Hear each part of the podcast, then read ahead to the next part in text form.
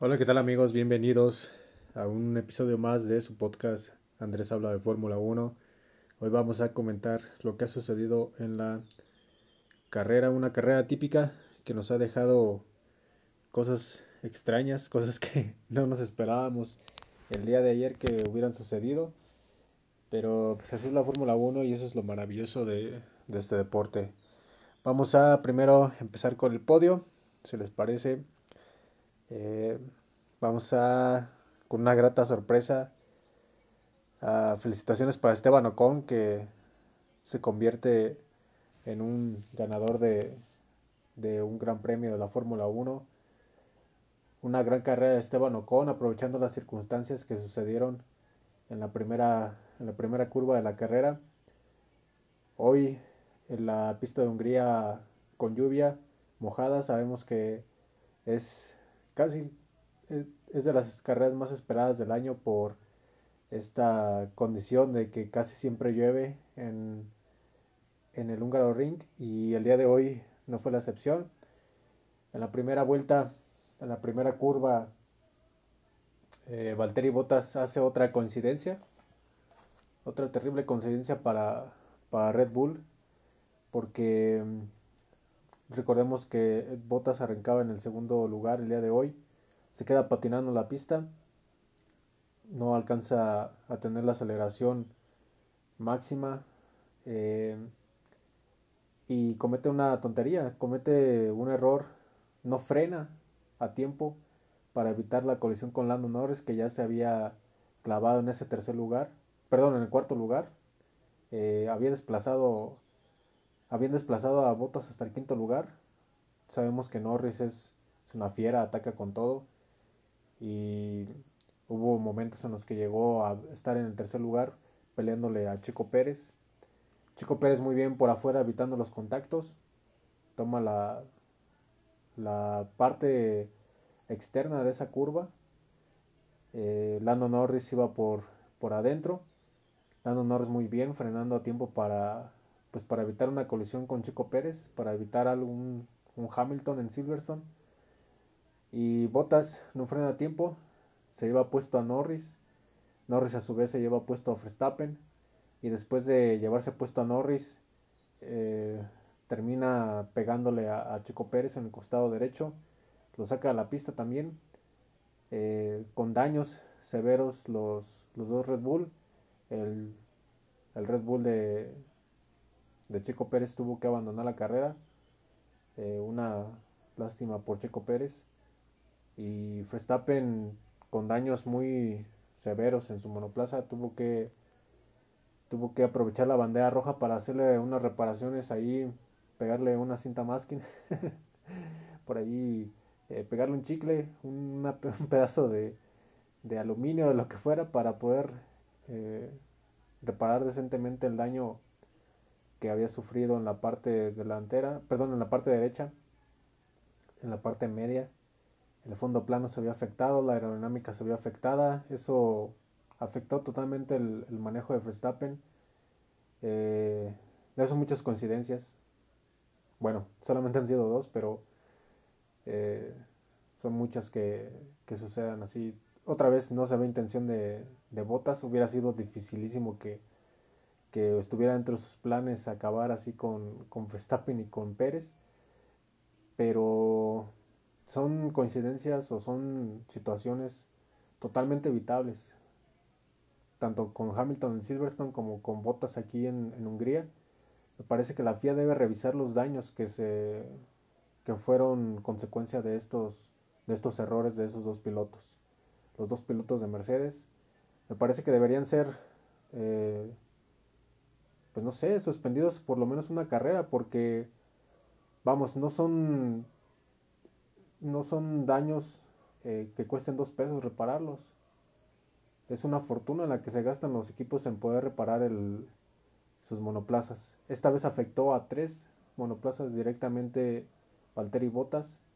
El más dañado, el de el Endano Norris y el propio eh, carro de, de Valtteri Bottas.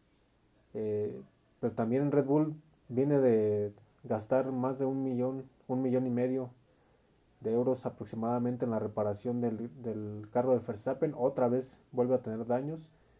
Y vemos eh, que Red Bull está herido. Eh, no pudieron recuperar la aerodinámica que venían manejando en, ese en ese auto de Verstappen y ahora y ahora esto otra vez y quién le va a pegar quién le va a pagar a, a Red Bull los daños y vuelvo a insistir son errores totalmente eh, que no tendrían por qué haber pasado, son imprudencias de Hamilton y de Bottas. Eh, un desastre lo de Mercedes. Eh, de plano, la FIA tiene que hacer algo para, para, que se tengan estas situaciones, para que vayan más concentrados los pilotos. Bueno, y esto lo aprovecharon claramente los pilotos que venían un poco a la mitad de la parrilla de salida. Y también hubo un accidente eh, entre que provocó Stroll, también una, una maniobra muy tonta de Stroll, también debería ser sancionado, porque ¿cómo es posible? O sea, no se necesita ser un genio, no se necesita ser piloto de Fórmula 1 para saber que el agarre es menor cuando la pista está húmeda.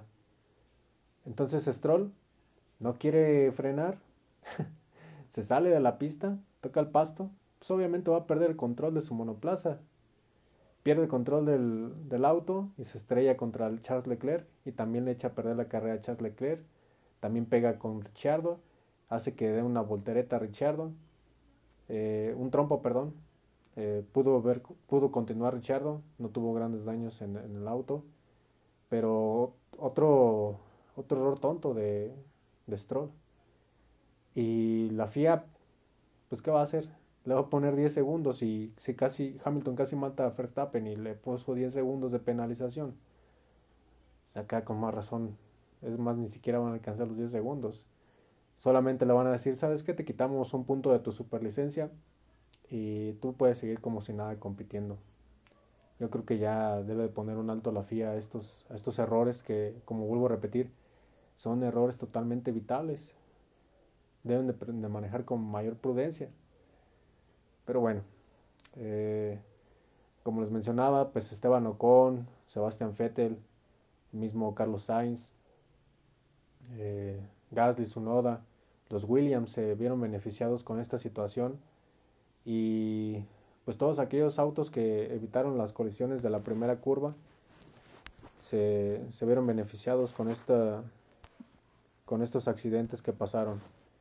Y ya les decía, una gran carrera de Esteban Ocon, defendiendo su posición con, contra Sebastian Vettel, que lo estuvo atacando durante toda la carrera, pero no pudo rebasarlo. También sabemos que es muy difícil rebasar, pues en cualquier circuito de la Fórmula 1, especialmente en este húngaro ring, fue muy difícil adelantar, porque también la cercanía de los carros hace que pues todos puedan activar el DRS y sabemos que yendo atrás de un carro, pues eh, hace que tu, que tu manejo de los neumáticos también se complique porque se empiezan a calentar de más los neumáticos. Eh, hay que ser muy inteligentes en esta pista para poder rebasar. Y Sebastián Fete no pudo con, con, Esteban Ocon, una gran carrera de Esteban Ocon. Y lo que eh, estoy contento por él. Tengo que confesar que no soy un, un fanático de, de Esteban Ocon. Eh, por ahí, eh, sobre todo lo que, lo que se vio en la, en la serie de Netflix, Try to Survive, en la temporada 1, donde se queja de, de Pérez y pone un poco en evidencia la, la injusticia que hay en la Fórmula 1 por, porque se apoya a, pilotos que tienen dinero, más allá de, que si puedan o no tener talento.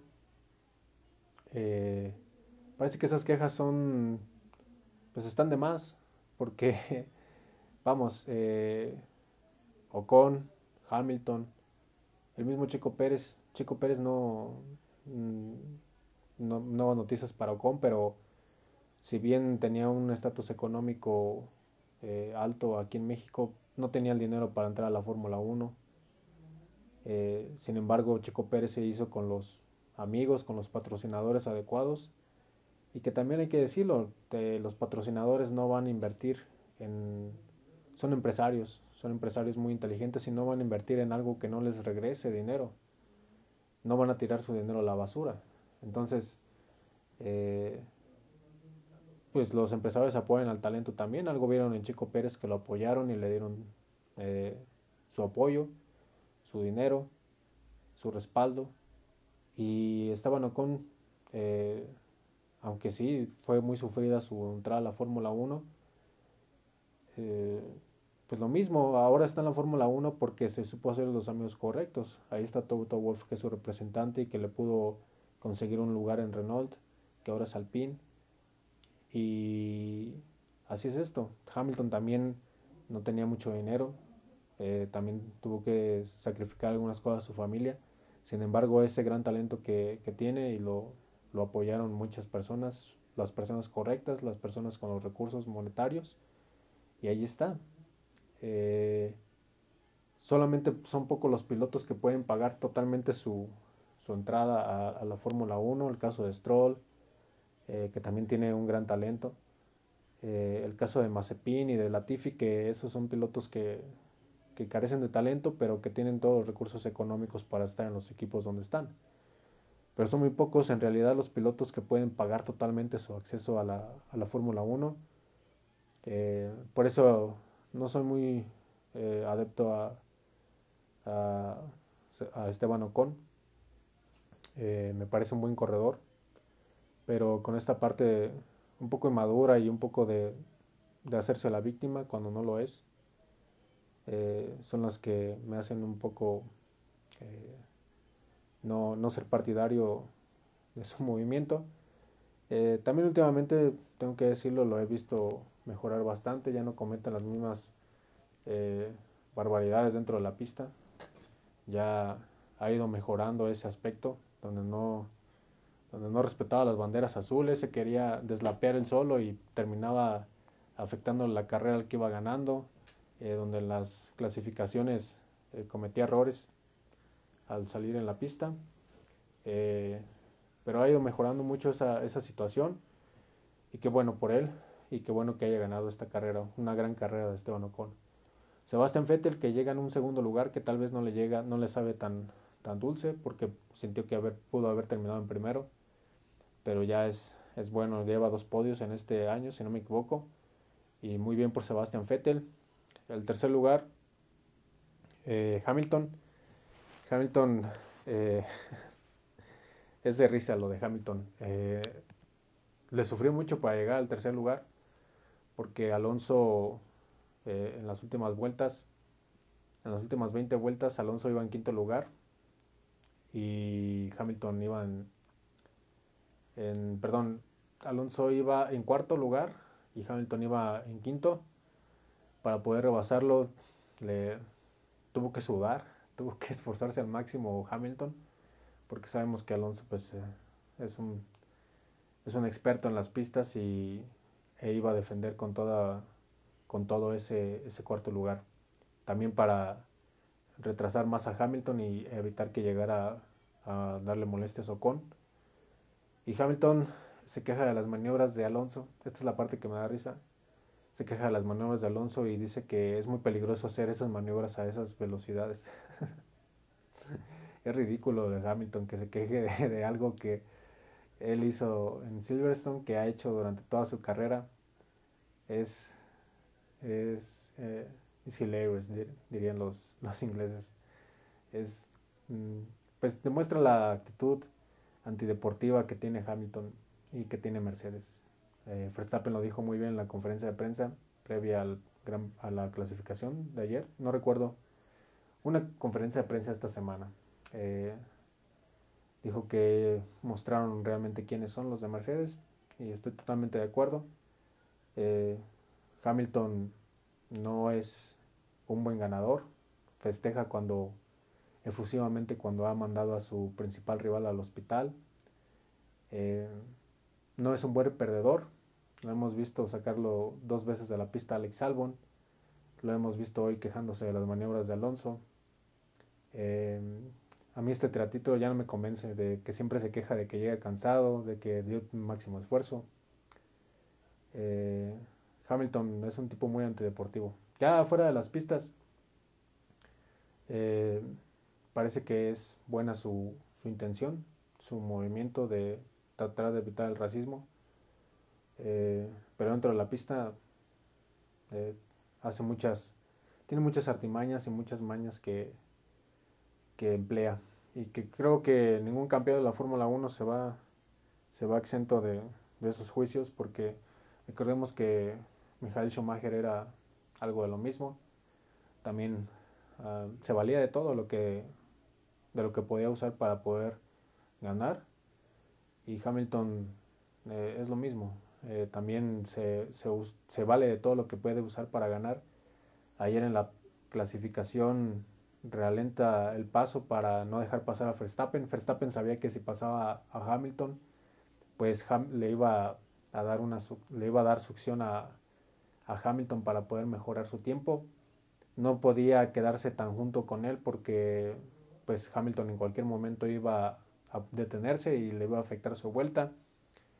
Eh, y Hamilton sabiendo esto eh, iba a medio kilómetro por, por cada 10 horas y le echó a perder la, última vuelta en la Q3 a, a Verstappen para asegurar la pole position.